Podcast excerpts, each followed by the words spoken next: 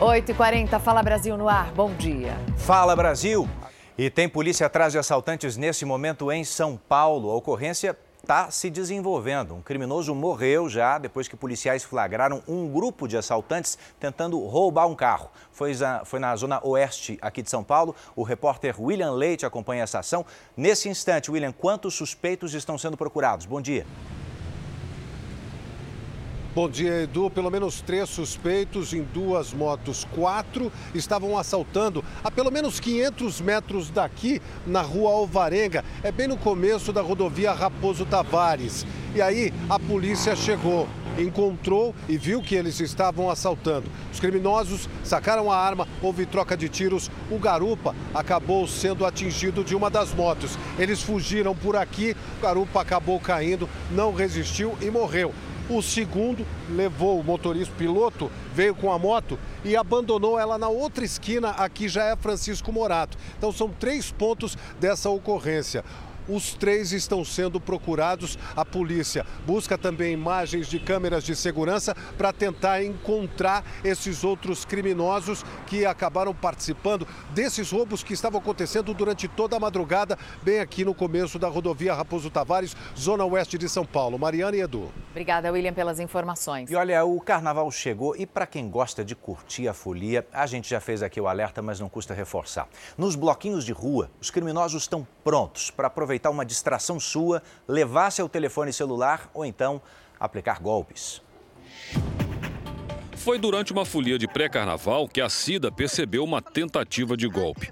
Um casal que carregava uma criança de colo armou uma confusão no meio de um bloquinho para tentar levar o celular do marido dela. Tinha uma mulher com uma criancinha no colo e aí a gente se solidariza, porque era uma criança tentando tomar água num copo. Assim, uma coisa assim que chama muito atenção do nada apareceu uma confusão. E aí, de repente, eu vejo meu marido dando uma gravata no cara e fala, grita com ele: me dá meu celular, me dá meu celular. Mais de 110 celulares que haviam sido furtados nos bloquinhos de pré-carnaval em São Paulo foram recuperados pela polícia. Dez pessoas foram presas. Muitos foliões só descobriram que tinham sido vítimas na hora de voltar para casa. Meus amigos foram furtados e deixaram o celular aqui no bolso com zíper na hora furtaram. Quando eles perceberam, estava sem celular. Por conta da ação dos bandidos, alguns preferem até evitar o carnaval de rua. Eu recomendo não levar celular, né, levar só um dinheirinho assim, porque não dá para não dá para vacilar. Você não vai esse ano? Não, esse ano não. Segundo a Prefeitura de São Paulo, esse ano cerca de 15 milhões de pessoas vão às ruas da cidade para participar da folia em mais de 500 bloquinhos. Um dos pontos é esse daqui, a Avenida Marquês de São Vicente, na zona oeste da capital. E a polícia faz um alerta, porque não importa se é com sol ou com chuva, porque os criminosos agem do mesmo jeito.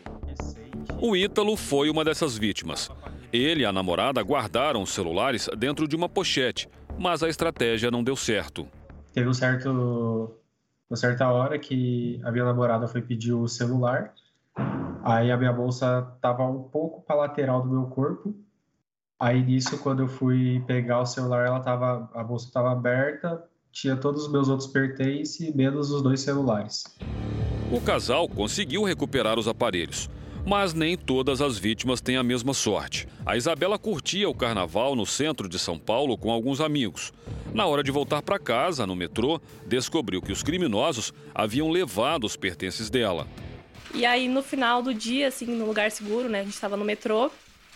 Eu fui abrir a pochete, né? Pra ver se tava tudo certo. E, assim, sumiu tudo. Celular, cartão, dinheiro. E ainda fecharam de novo a pochete. Em Pernambuco, foliões foram vítimas antes mesmo da festa começar. A Polícia Civil do Estado desencadeou a Operação Piratas do Carnaval para combater a venda de ingressos falsos. Mais de 300 pessoas podem ter sofrido o golpe. Em Belo Horizonte, também haverá um trabalho específico para combater a ação dos bandidos durante o carnaval. A Polícia Militar orienta que o folião vá embora assim que o cortejo do bloco terminar.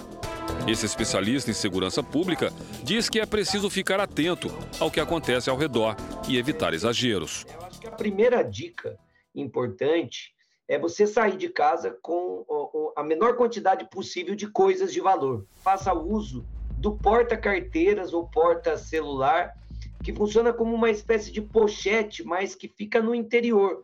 Seguir as dicas é importante e pode evitar um problema maior do que o financeiro, como aconteceu com a Isabela. Traumatizada, ela nunca mais participou de bloco de carnaval. O emocional, estou é, pagando porque eu não vou mais para carnaval, não tenho mais coragem, fiquei super traumatizada. Esse ano é viagem com os amigos, praia, fugir de, de centro de São Paulo, dessa loucura de bloquinho de rua, porque foi traumatizante. E tem muita gente que faz como ela e aproveita o feriado prolongado para viajar. Litoral é o principal destino de quem mora em São Paulo. Isso acaba se refletindo muito nas estradas. Vamos falar com Rafael Ferraz. Bom dia, Rafael, para você. Quantos veículos devem sair da capital? Pelo menos 5 milhões e 400 mil carros, viu, Mariana? Bom dia para você, pro Edu e também para quem nos acompanha. Agora aqui no Fala Brasil, 8 horas e 56 minutos. Vou pedir para o Rincon para mostrar para gente uma das principais praças de pedágio daqui do estado de São Paulo, que é na rodovia Imigrantes, que liga a capital ao litoral Santista. Tá super tranquilo por agora, mas a previsão é de que o fluxo nas estradas piore muito a partir das 3 horas da tarde de hoje. O governo de São Paulo, inclusive, preparou um esquema especial de trânsito trânsito nas principais rodovias e na operação também de balsas. No período, vão ser suspensas obras que causam aí interferências no tráfego e haverá restrições para a circulação de veículos com cargas excepcionais. E aos foliões que estão aí se preparando, é preciso muita atenção, porque o sol está aqui agora brilhantando a nossa conversa, mas a expectativa, gente, é de chuvas que podem causar alagamentos por todo o estado de São Paulo. Por isso que a Defesa Civil pede muita calma e orienta: se tiver chuva, deve sair do mar. Mariana, Edu. Ei, Rafael, foi você falar que já começou a garoar ali atrás dele, vocês perceberam? Bom, o movimento também deve ser maior nos aeroportos e também nas rodoviárias pelo país. Quem fica de plantão como nós até que gosta de uma cidade mais vazia. O repórter Michael Mendes vai vir agora com informações ao vivo sobre isso. Michael, conta pra gente onde é que você está e como é que tá a movimentação por aí. Olá, Edu, bom dia para você, bom dia a todos. Nós estamos no terminal Jabaquara, na zona sul de São Paulo, acompanhando a sexta-feira de milhares de foliões. Hashtag sextou, porque muita gente vai embarcar aqui no terminal Jabaquara com destino aos litorais. 190 mil pessoas vão embarcar entre hoje e amanhã. São 900 ônibus extras colocados à disposição desses foliões. E nos três terminais, Jabaquara, Tietê e também Barra Funda, quase 700 mil pessoas também vão chegar e vão sair à cidade de São Paulo. Agora, o movimento também, Edu, vai ser bastante intenso nos aeroportos. Em Congonhas, por exemplo, mais de 500 mil pessoas vão embarcar nesse feriado prolongado. Em Campinas, em Viracopos, mais de 300 mil pessoas são esperadas e o movimento também vai ser bastante intenso no aeroporto de Guarulhos. Portanto, feriado prolongado sextou para muita gente. Mariana, Edu. Obrigada, Maicon. Atenção para a notícia urgente: acaba de ser preso o homem suspeito de matar a esposa e os dois filhos, de 10, e 10 anos e 11 meses. Foi no Rio de Janeiro. A Maiara Decoté acompanha essa história complicada e tem os detalhes ao vivo. Maiara, parece que ele só foi preso porque voltou ao local do crime poucas horas depois, é isso?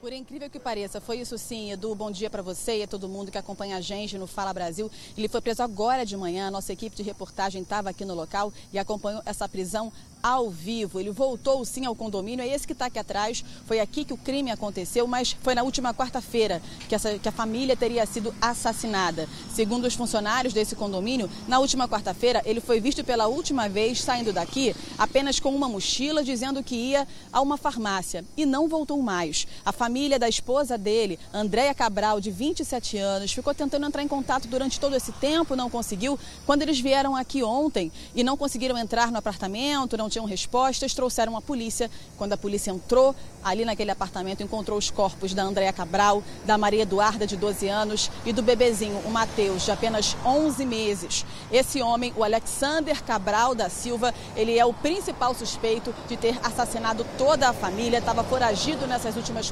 48 horas e hoje resolveu voltar até aqui o condomínio, veio de carro. Os funcionários do condomínio alertaram nossa equipe que ele estava aqui, nós chamamos a polícia e agora já tem uma mandado de prisão temporária expedido para ele. Edu e Mariana. Obrigada, Mayara. Uma quadrilha alugava crianças para depois pedir dinheiro no Aeroporto Internacional de São Paulo, que é o maior da América Latina. E a polícia descobriu que esse esquema fazia com que os criminosos arrecadassem até mil reais por dia. Desculpa, Esta mulher com um bebê no colo aborda os viajantes no Terminal 2. No Terminal 1, um homem e uma criança circulam pela praça de alimentação. Ele diz que não é de São Paulo. Está sem trabalho e passando por dificuldades. A menina seria filha dele. Só eu e ela, e trabalhar depois do carnaval. Outra suposta família também consegue dinheiro. O Aeroporto Internacional de São Paulo, em Guarulhos, é o maior da América Latina, por onde passam 100 mil passageiros por dia. Câmeras escondidas flagram várias pessoas pedindo ajuda, todas acompanhadas de crianças. No Terminal 3 de embarques internacionais, um homem e uma mulher com uma criança que aparenta ter menos de dois anos chegam ao setor de check-in e abordam estrangeiros. O homem percebe que está sendo filmado tenta esconder o rosto e vai embora. Segundo a polícia, ele é Marcelo Benedito da Silva, de 46 anos, suspeito de comandar uma quadrilha que utiliza mulheres e crianças de comunidades de Guarulhos para formar uma espécie de família falsa. Todo dia ele tá aí. Ele fica pedindo dinheiro, ele dá golpe, é golpista. As investigações mostram ele com pelo menos 10 mulheres diferentes e crianças.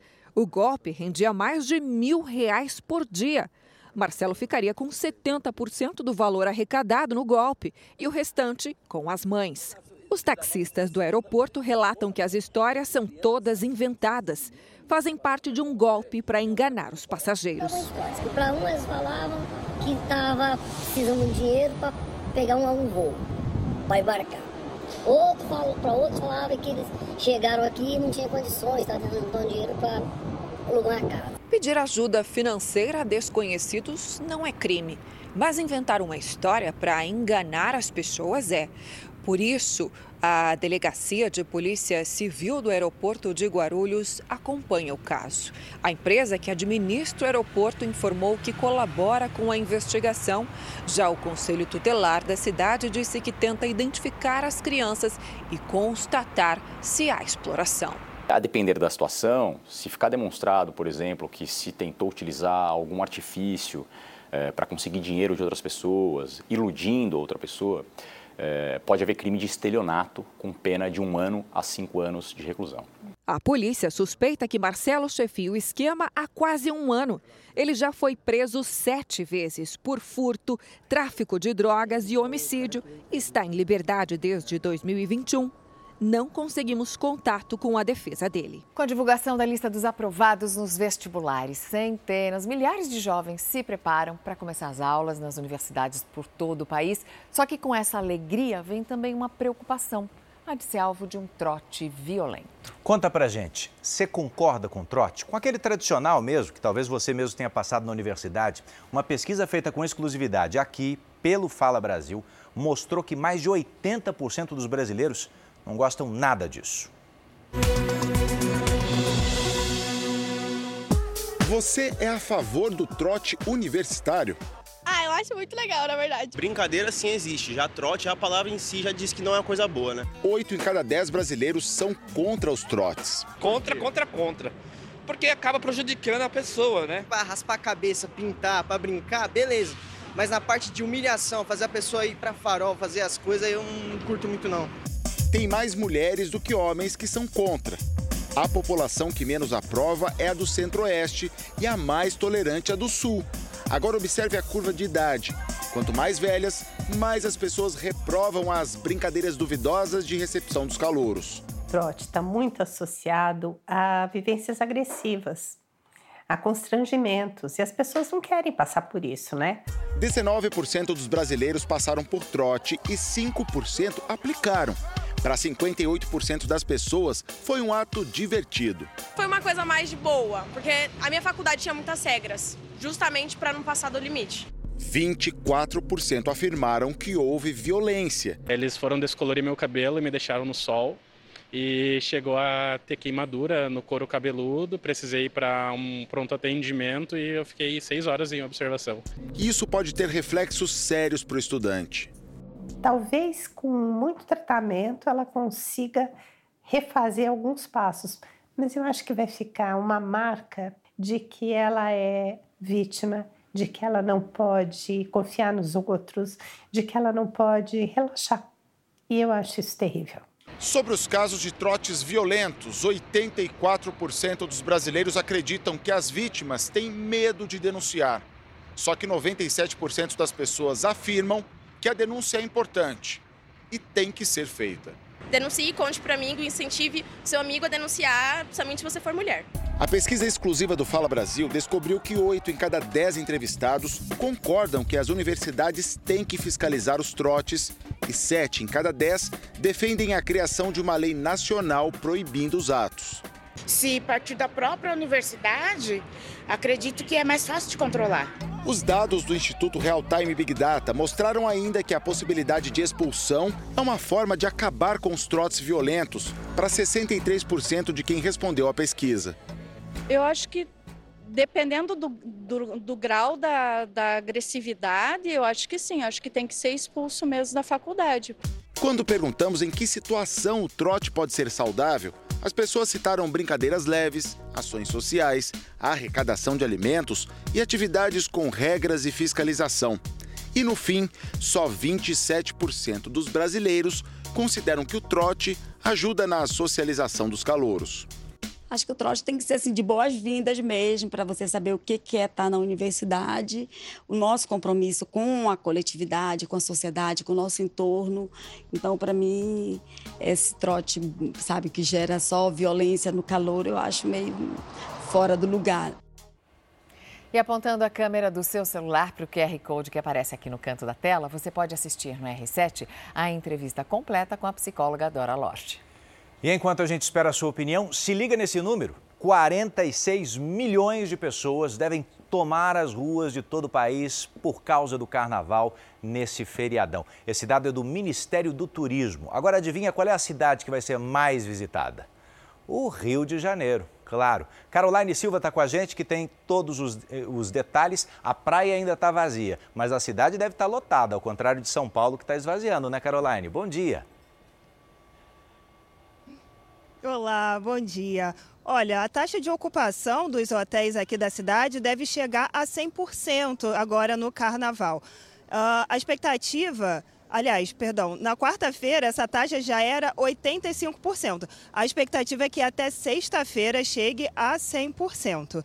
A procura maior é pelos hotéis localizados aqui na Orla. De acordo com a, os registros do setor, em 2020 é, esse número, né, essa taxa já está bem próxima aos registrados agora. 2020 foi o último carnaval, né, antes das medidas de proteção da pandemia. As regiões dos lagos, Costa Verde e Serrana têm expectativa de taxa de ocupação entre 85% e 90%. Obrigada, Caroline, pelas informações. Agora, um alerta para quem quer viajar, mas ainda não tem onde ficar na praia, porque tem criminoso se passando por corretor para alugar imóveis nessa temporada.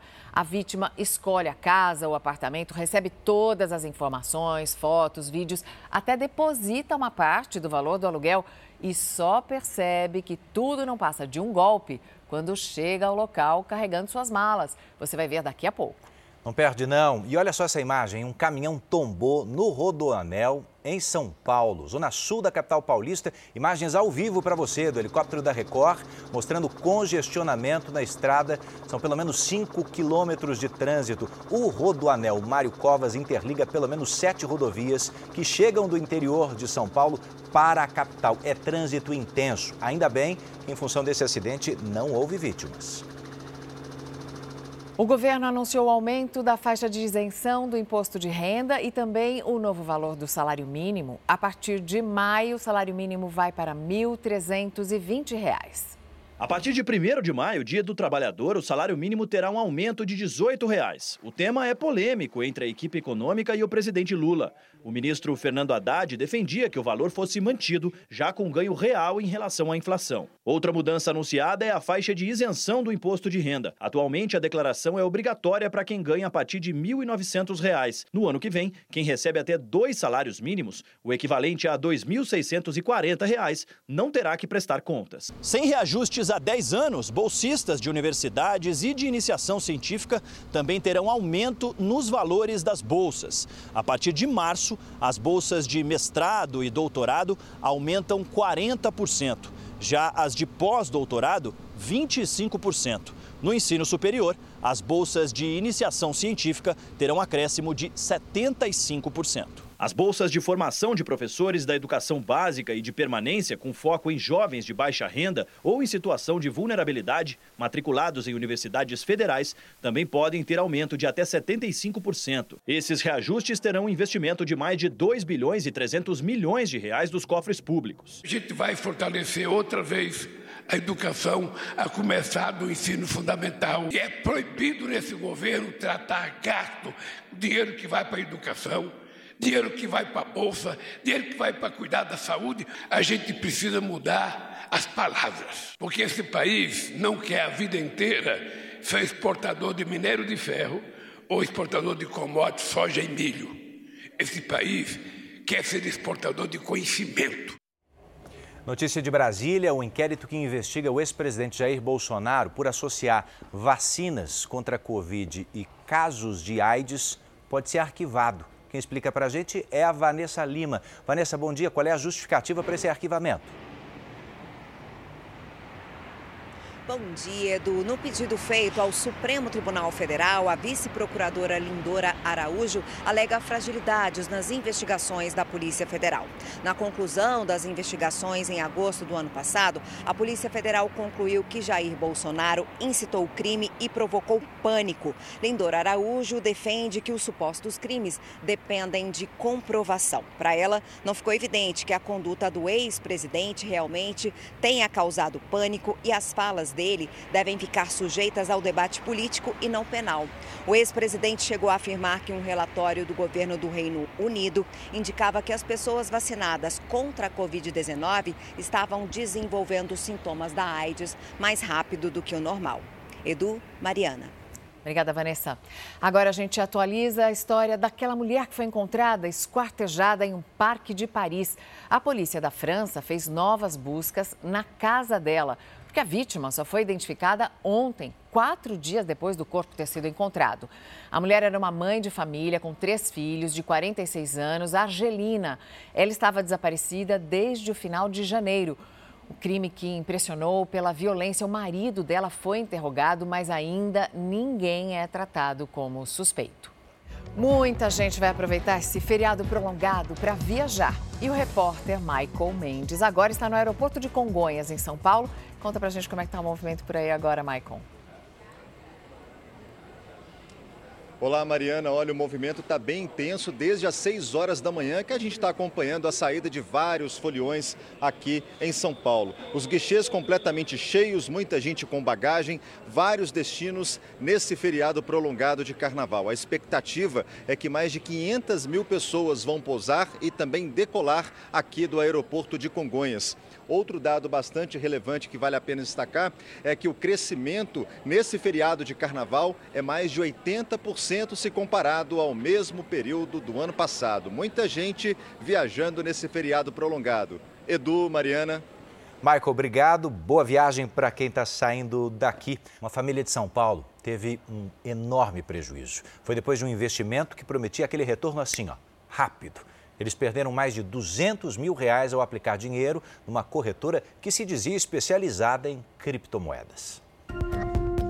Atraído por um rendimento de 8% ao mês, esse músico que não quer se identificar investiu 25 mil reais na X Capital Bank, uma corretora especializada em criptomoedas. Nos primeiros 12 meses, recebeu juros. Satisfeito com os resultados, decidiu investir mais 55 mil reais e nunca mais viu um centavo da rentabilidade. Te estranhou, por exemplo, o juro elevado, o retorno muito elevado? No começo sim, foi meio estranho, mas como eu estava precisando do dinheiro e eles estavam pagando direito, eu achei que eles iam continuar. Além dele, a esposa perdeu 126 mil reais e o pai outros 71 mil. Parece que é pirâmide, porque você, você entra, deixa um dinheiro, no começo eles te reembolsam um valor muito alto, muito fora do mercado, né? E aí você acaba se empolgando com, com aquela situação, vendo dinheiro entrar na conta e aí começa a colocar mais dinheiro e acaba que eles passam você para trás. O site Reclame Aqui registrou dezenas de reclamações contra a X Capital Bank. Em nota, a X Capital Bank informou que teve de se reestruturar por causa da falência da segunda maior empresa de criptoativos do mundo, onde tinha grande valor em operação. Disse que acionou o fundo garantidor e que devolverá integralmente os valores destinados à compra de criptomoedas. Os pagamentos, segundo a X Capital Bank, devem começar em 1 de março e vão até setembro. Um estudo do Banco de Compensações Internacionais, realizado entre 2015 e 2022, estimou que de 73% a 81% dos investidores de criptomoedas tiveram prejuízo. O mercado geral perdeu mais de 5 trilhões de reais em valor. A criptomoeda pode ser negociada no Brasil, mas ainda não é regulamentada por aqui. Além disso, ela virou um problema porque atrai investidores muitas vezes inexperientes com a promessa de lucro fácil e rendimento mensal fora dos padrões de mercado. E é aí que pode estar a armadilha. Você acaba pagando ali os, os seus clientes com o dinheiro de outras pessoas. E acho que quanto mais pessoas entram, mais dinheiro você tem que pagar as pessoas, até o momento em que isso se torna insustentável, como acontece geralmente, vai acontecer sempre porque a conta não fecha, e nesse momento o golpista é, dá o golpe de fato final e foge com o dinheiro. Além do colapso do mercado, os investidores têm de enfrentar os golpistas. O volume de transações ilícitas em criptomoedas cresceu pelo segundo ano consecutivo e bateu recorde no ano passado. De acordo com dados de uma plataforma norte-americana, em 2022 as operações criminosas com bitcoins atingiram cerca de 105 bilhões de reais, 11% a mais do que em 2021. Este advogado afirma que, se o investidor suspeitar de um golpe, deve procurar a justiça para tomar medidas de urgência, como o bloqueio judicial de bens da empresa. Mas nem sempre isso é uma garantia de reaver as perdas o número de golpes envolvendo criptoativos cresceu muito e representou para o judiciário uma dificuldade muito grande em localizar os bens. Embora seja possível, sim, com uma ação rápida, através de um advogado pelo judiciário, você bloquear bens, penhorar e garantir uma execução, né, garantir um pagamento futuro, infelizmente, diante do alto número, muitas vezes é muito difícil. Porque o golpe muitas vezes está coligado à lavagem de dinheiro, a um golpe contra o sistema financeiro, muito para além do somente o estelionato. Então acaba que o trabalho da polícia é essencial, mas ao mesmo tempo muito difícil. O músico aprendeu uma dura lição com o sonho de enriquecer com criptomoedas. É como aquele ditado diz, né? Quando a esmola é demais, o santo desconfia. Faltam nove minutos para as 10 da manhã. E já tem movimento intenso nas estradas de São Paulo. Você vai ver agora imagens da rodovia Regis Bittencourt, que está com 5 quilômetros de congestionamento. Esse é o sentido Curitiba. Mais de 500 mil pessoas devem passar por essa rodovia, saindo também do Rio de Janeiro e de São Paulo. Já na Castelo Branco, a rodovia que vai para o interior de São Paulo, tem um congestionamento de cerca de 2 quilômetros. A imagem ao vivo para você da saída do esvaziamento da maior cidade brasileira. Olha, Cinco anos foi esse tempo que autoridades precisaram para perceber que um prédio de alto padrão com 20 andares não tinha autorização para ser erguido em São Paulo. Este prédio está prestes a virar um grande elefante branco num dos metros quadrados mais caros do Brasil, em São Paulo. O edifício tem 20 andares. Cada apartamento aqui tem em média de 554 a 780 metros quadrados, seis vagas de garagem. A opção duplex tem mais de mil metros quadrados, com nove vagas de garagem. Mas há dois meses de ser entregue aos futuros proprietários, com a obra praticamente pronta, uma bomba. A obra foi embargada pela Prefeitura de São Paulo. Quem passa em frente não acredita na história. É o dinheiro do povo que está aí, né? Tudo incluso aí, né? De acordo com a prefeitura, a construtora não tinha alvará para construir o prédio e ainda foi multada em mais de 2 milhões e meio de reais. O prefeito da cidade, Ricardo Nunes, quer entender como que o empreendimento desse foi erguido sem autorização, já que fica a poucos metros da subprefeitura de Pinheiros, que é responsável pela obra. O empreendimento foi lançado em 2015. As obras começaram em 2018, depois da venda de algumas unidades. Os valores de cada apartamento aqui giram em torno de 18 a 35 milhões de reais. A Prefeitura paulistana abriu uma investigação interna para apurar o que houve e também punir os responsáveis. O Ministério Público de São Paulo também recebeu a denúncia e já iniciou uma investigação. Nós procuramos a construtora São José, que trabalha há mais de 40 anos com empreendimentos de luxo na cidade de São Paulo, mas ninguém quis atender a nossa reportagem. Mas o que vai acontecer com quem comprou esses apartamentos? Este especialista em direito do consumidor comentou o que é preciso fazer a partir de agora. A viabilidade e a possibilidade da rescisão contratual, com a devolução de tudo que foi pago e as indenizações cabíveis em relação ao sonho das famílias que planejaram morar naquele determinado edifício. Bom, daqui a pouco tem a hora do almoço e se você é daqueles que coloca feijão no prato, saiba que esse alimento tão queridinho de todos nós pode te ajudar a emagrecer. Mas tem um detalhe, olha só preto, branco, verde ou famoso carioca. O feijão é preferência nacional, né? E a melhor combinação pro arroz. Se você gosta e cortou esse prato por medo de engordar, anote aí uma ótima notícia. É que, segundo uma pesquisa, deixar de comer feijão pode engordar. Isso mesmo. O estudo que durou 10 anos foi feito na Universidade Federal de Minas Gerais. Ele revelou que pessoas que não comiam feijão tinham 10% a mais de chance de sobrepeso e 20% a mais de desenvolver obesidade. O estudo também mostra que comer feijão regularmente faz bem para a saúde. É uma boa desculpa para a gente comer esse prato delicioso, né?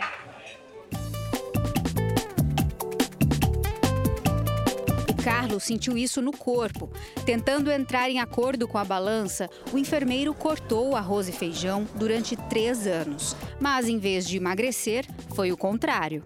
Eu ouvi falar que o feijão ele dava estufamento, prejudicava o processo de emagrecimento. E eu percebi que ao invés de emagrecer, eu estava engordando ainda mais. Mas afinal, se ele cortou os considerados vilões do peso do cardápio, o que estava acontecendo? Carlos procurou ajuda profissional para entender o mistério e foi aí que o nutrólogo matou a charada. Ele fez uma dieta balanceada, permitindo o arroz com feijão e eu consegui emagrecer 14 quilos já. Doutor Marcelo explica que, diferentemente do que muita gente pensa, o feijão não é tão calórico. E mais, ele ainda ajuda na saciedade, ou seja, mata a fome mais rapidamente. Quando a gente utiliza o feijão, a gente tem uma gama maior de fibras. Isso vai ajudar a pessoa ingerir menos outra quantidade, quantidade de outros, outros alimentos. Além das fibras, esse grão tão gostoso também é rico em muitos outros nutrientes. E se misturado com arroz, se torna mais nutritivo ainda. Quando você une o feijão com o arroz, você tem uma gama de proteínas muito extensa e isso é essencial para a manutenção do corpo. Mas antes de você se acabar numa feijoada ou se encher de tutu de feijão, o médico lembra: tudo é uma questão de equilíbrio. Tem que balancear a quantidade. A quantidade que eu diria o suficiente é, é em torno de uma concha, assim, uma concha, uma concha e meia no máximo já está suficiente de feijão na sua refeição. E quem não gosta de arroz e feijão feitos na hora, quentinhos e bem temperados? Nesse restaurante, que o cliente se serve com as opções no balcão, na zona sul de São Paulo, são feitos de 50 a 60 quilos de feijão por dia. O feijão não falta nesse cardápio. De domingo a domingo tem feijão e sempre fresquinho, feito na hora. Eu adoro feijão. Para mim, feijão é, é a refeição principal do meu dia. Se você gosta de feijão e às vezes fica com a sensação de estufamento, aí vai um segredinho que não é mito de vó, não. Deixar o feijão de molho na água realmente é fundamental. quando você coloca na água, ele pensa que ele, te, que ele vai nascer, que ele pode nascer, porque ele é um grãozinho. Então ele libera esse ácido fítico e esse ácido fítico que é responsável pelo mal-estar do que as pessoas sentem, estofamento. Com 14 quilos a menos, o Carlos agora tá feliz da vida, podendo comer feijão. Maravilhoso. Feijão de mãe, maravilhoso. Viu só como tinha segredo? Fala Brasil, tá terminando. Excelente dia para você. Vamos antecipar a feijoada de amanhã para hoje? Opa! Você agora fica com hoje em dia. O César Filho está convidado para feijoada, César. Vocês estão programando uma feijoada para amanhã, é isso? Sem te chamar? Não, para hoje. Porque o feijão ah, faz hoje. bem, já deu eu fome. Acho, eu acho melhor. Ó, vou lançar uma polêmica aqui. Vai. Quer ver? Quer ver? Olha como as opiniões se dividem. O feijão vai por baixo ou por cima do arroz? Por cima. Por, Por cima? É. Ah, por Aqui, baixo, ó. a vida inteira. Por baixo. Feijão do por lado, baixo? Por cima ou do Não, lado? Por baixo ou do lado? Não. Por baixo, mas se mistura depois. Com Sim, depois mistura. Por cima, É. por cima. Não. É o arrozinho, o feijãozinho em cima deles. É. Não, Mas e por o baixo. caldo? Falei. Por baixo? Por baixo. Aí, Por então, baixo. caldo, boa, É Mariana. Natal, é isso aí, Mariana. estamos É, o juntos, caldo tem que ir. Desempata, César. Não, arroz por baixo, feijão por cima. Isso, César! Um beijo pra vocês, uma abençoada sexta-feira, um lindo final de semana. Até segunda que estaremos aqui no plantão do Carnaval. Até um beijo segunda. pra vocês.